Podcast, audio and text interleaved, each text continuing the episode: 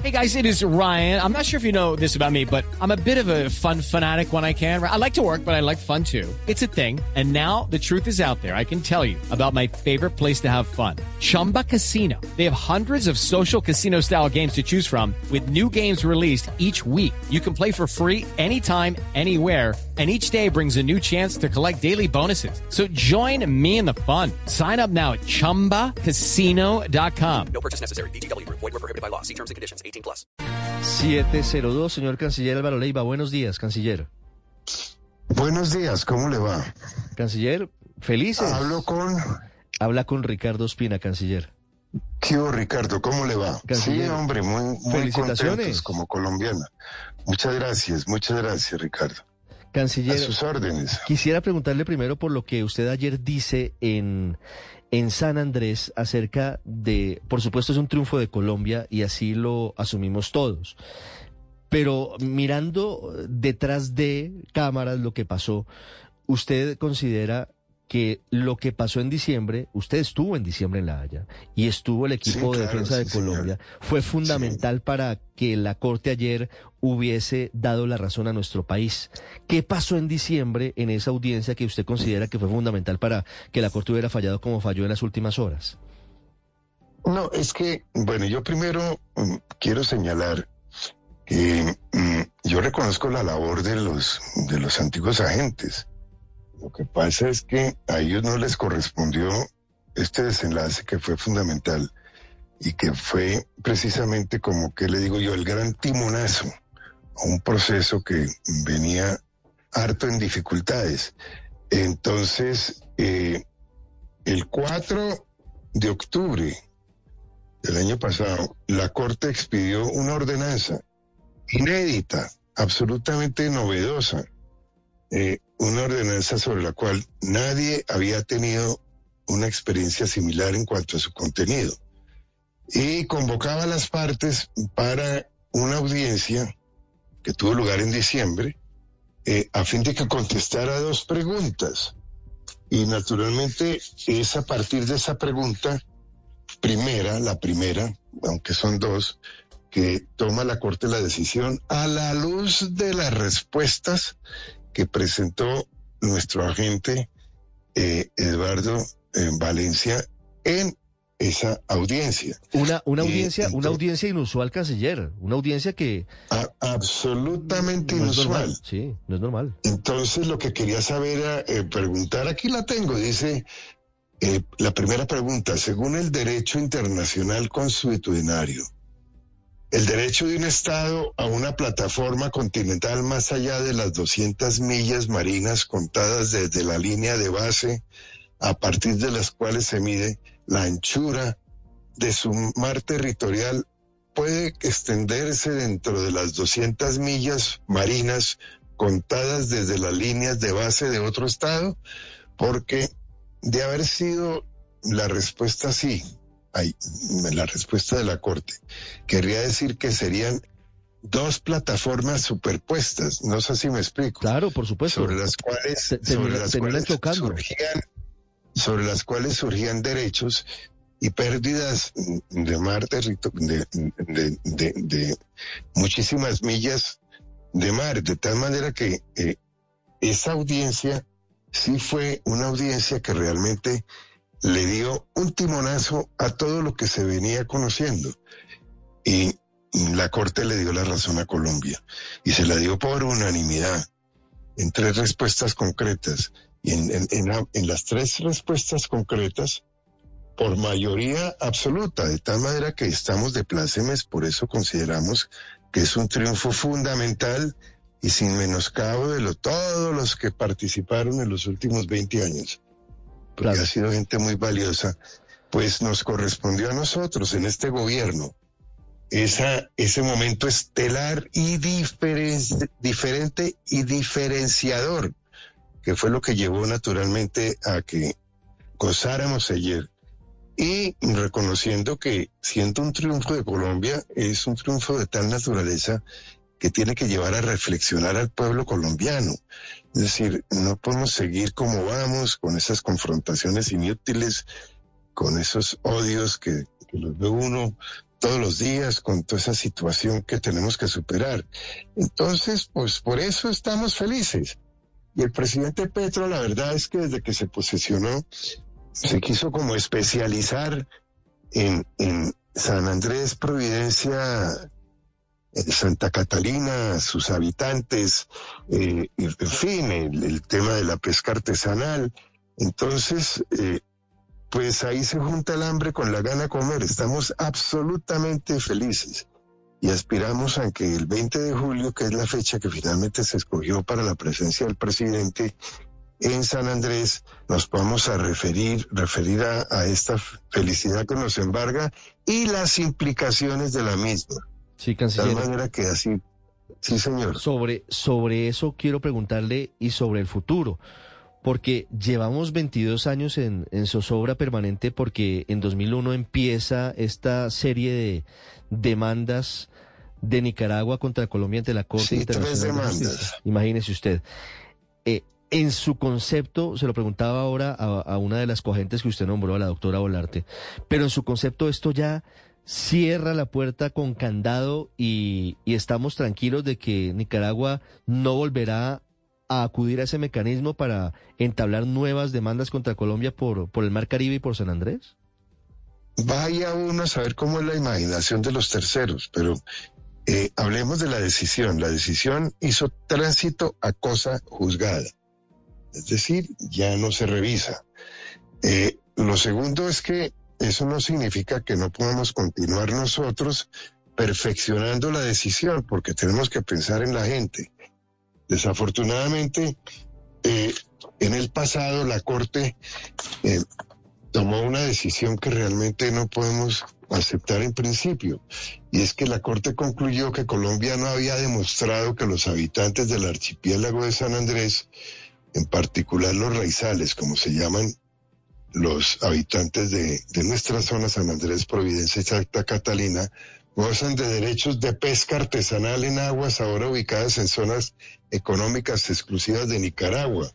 Mm. En fin, eh, le cercenó unos derechos a, a nuestros correligionarios, a nuestros eh, habitantes de mar, que no tocan solamente con la pesca, sino con el derecho a la vida, y que tienen que ser absolutamente respetados porque son derechos de jus cogens y uh -huh. como la comunidad es una, se llama Raizal en Colombia, pero es la misma comunidad de todo el mar de, lo, de, las Antillas, es la misma comunidad de Nicaragua, es la misma comunidad de Bélice, de Bélice, es la misma comunidad de toda la costa mosquitia, la misma comunidad de Costa Rica, la misma comunidad de, de, todas las islas del norte, del norte, al, al, norte de San Andrés y Providencia.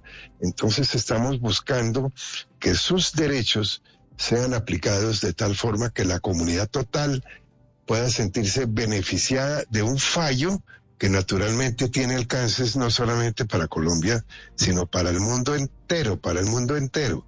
El tema de las plataformas extendidas que se superponen estaba confundiendo a países en Oceanía, a, a, a países como Bangladesh, que, que, naturalmente veían que una decisión adversa pudiera perturbar, pudiera perturbar eh, derechos de cada uno de esos países. Por eso yo hablaba ayer y mencionaba que también aquí, a propósito de la paz total, se había logrado el, la paz de los océanos y la paz de los mares. Lo de ayer tiene un valor universal único, de tal manera que no solamente estamos felices como colombianos, sino felices, felices como habitantes que somos de un solo planeta que por lo pronto en esta administración se está haciendo todo para señalar que hay que salvarlo.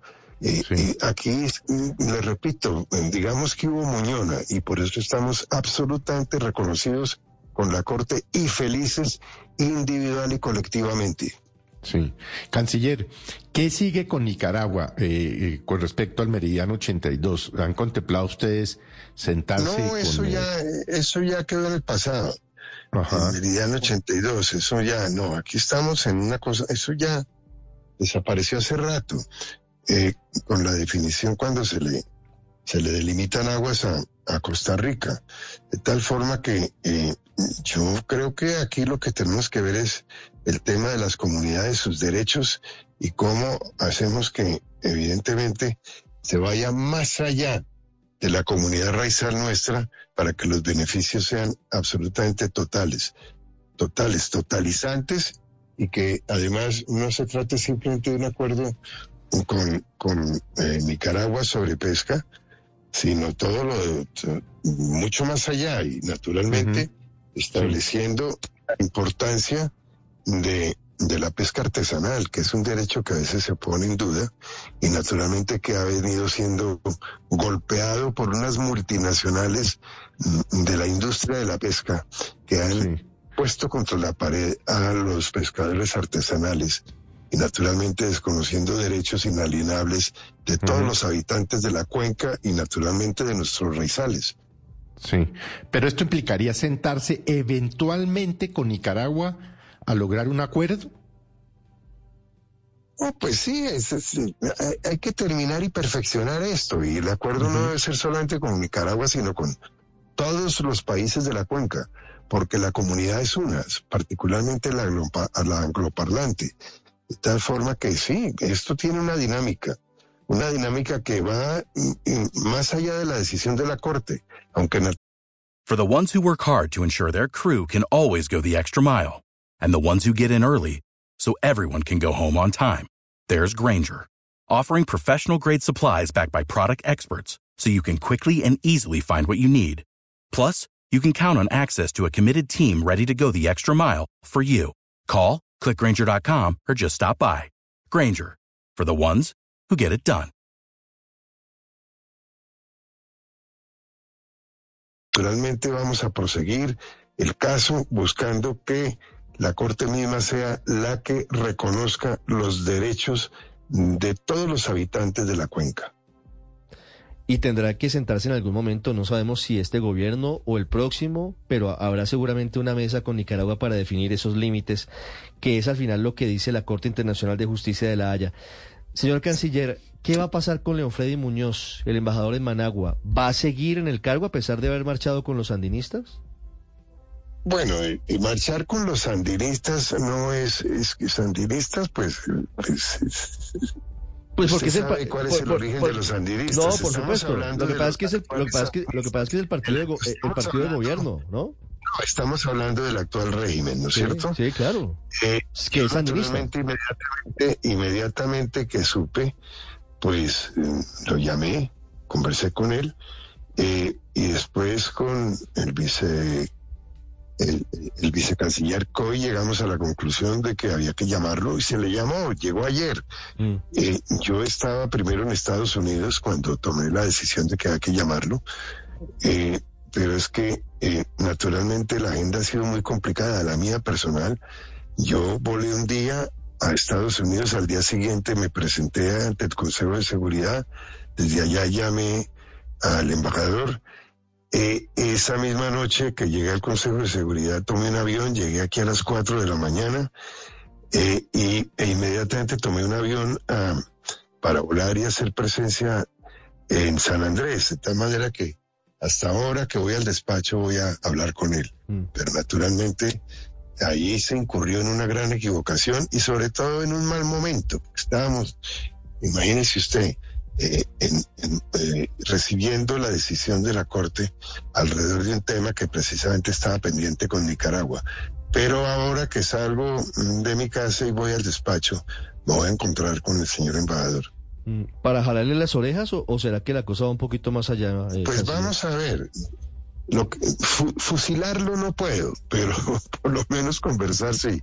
Vamos No, a ver. pues no Primero tra- es. no se trata de fusilarlo, exactamente. faltaba, pero No, es que usted sabe que aquí a veces pues la gente quiere que, que pues que, se tome medidas inmediatas. mm, Lo primero que hay que hacer en este caso es oírlo y después se toma la decisión.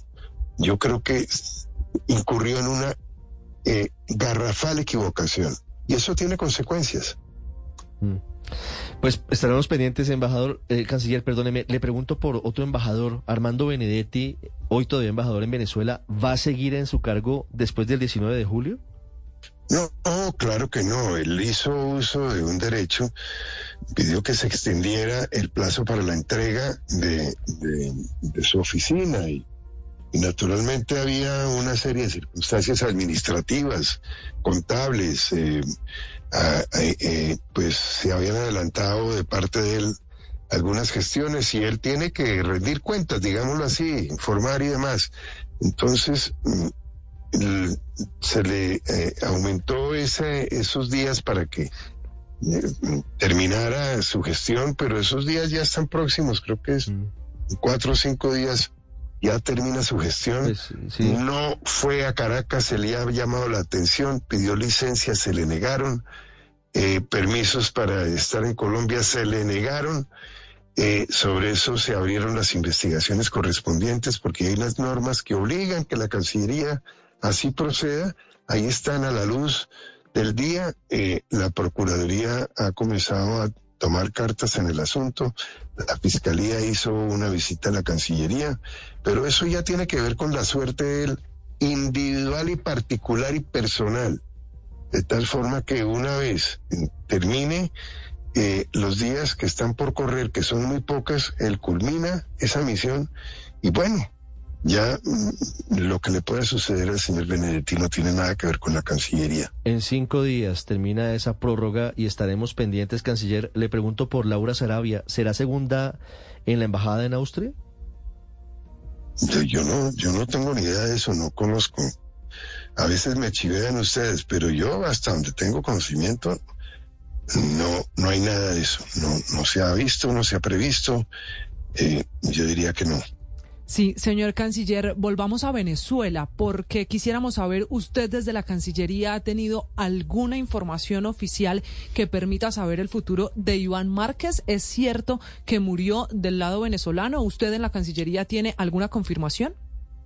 No, la confirmación no se ha hecho. Hay una noticia de un medio que nunca se confirmó, pero yo le repetí a, una, a un medio hace un momento, esta es mi segunda intervención por radio hoy, que hablando con una persona muy conocedora, venezolana, a propósito de una llamada que se hizo, eh, simplemente se limitó a manifestar que los muertos que vos metáis gozan de, de cabal salud. Le dije, ¿por qué no me explica?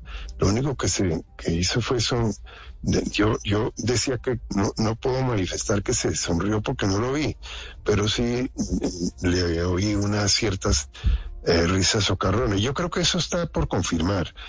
Y no me sorprendería que Iván Márquez esté vivo. ¿Este fue un funcionario venezolano, canciller, el que le dijo esto? Un conocedor. Un conocedor. ¿Venezolano o colombiano? No, eso sí no vale la pena. Yo, yo me limito a contestar la pregunta que usted me hizo, Mm. pero está por confirmarse, de tal manera que como se tomó la fuente original que dio la noticia acá Mm. como cierta, pues valdría la pena que esa fuente eh, reiterara eh, eh, esa afirmación, pero que primero averiguara con su fuente original, la que le dio la noticia, eh, cuál es la situación real. Yo solo le transmito la experiencia que tuve en una comunicación con una persona de muy alto nivel y naturalmente pues frente a la pregunta la, la respondo tal como lo acabo de hacer. Pues a buen entendedor, pocas palabras, señor canciller. Todo indica, y era la información que teníamos hasta este momento, incluso aquí en Blue Radio, que Iván Márquez sigue vivo, que, que no murió como lo dijo en su momento el noticiero CMI. 7.20 minutos. Canciller Leiva, muchas gracias. No, a ustedes, muchísimas gracias por la llamada y un saludo a toda la mesa y sobre todo a toda la audiencia. Sí. Y quiero decir, transmitir ese regocijo que tengo por dentro. Se le, se le siente porque feliz. fue un día, fue un día de triunfo nacional.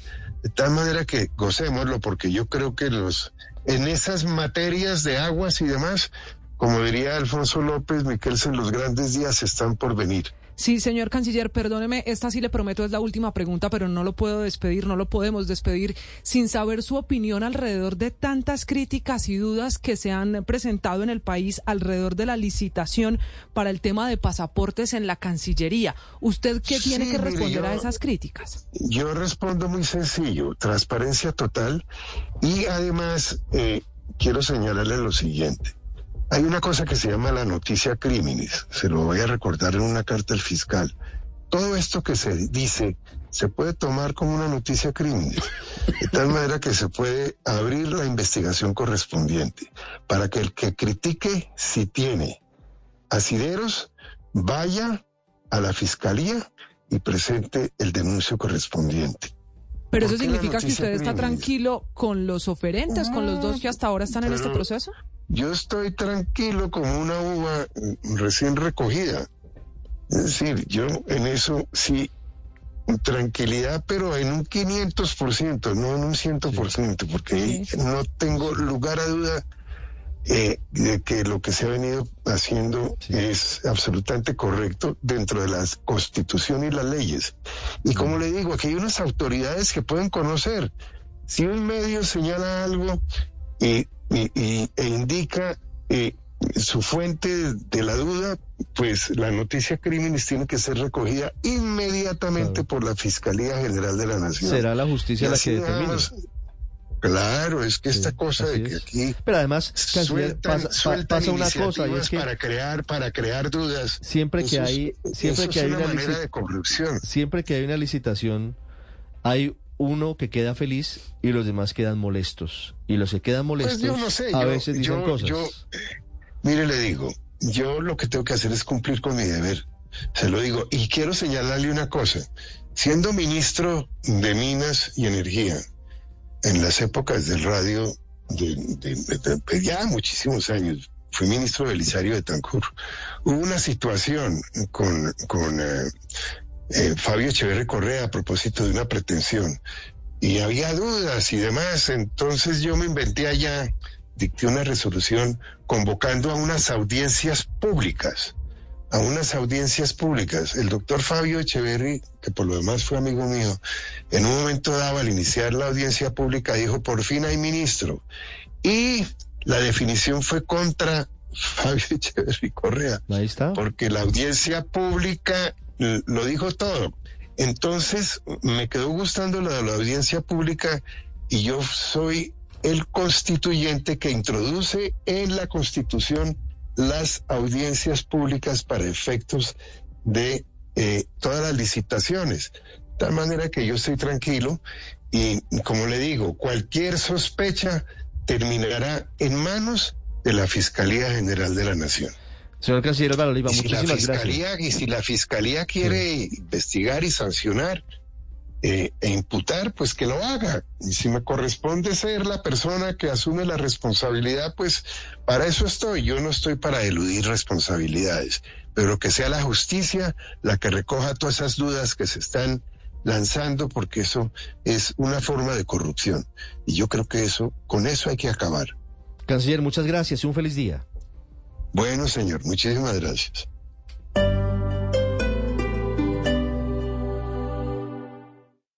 Esta es Blue Radio. Sintonice Blue Radio en 89.9 FM y grábelo desde ya en su memoria y en la memoria de su radio. Blue Radio, la alternativa. Sing along with the sound of music at Davies Symphony Hall. Of music. The Academy Award winning Julie Andrews musical returns to the big screen, part of a fun filled program with a costume competition, audience participation, and goodie bags for all. A guaranteed hit for the whole family. July 16th. Tickets and information at sfsymphony.org. Ready? Go. Todo el mundo aclama.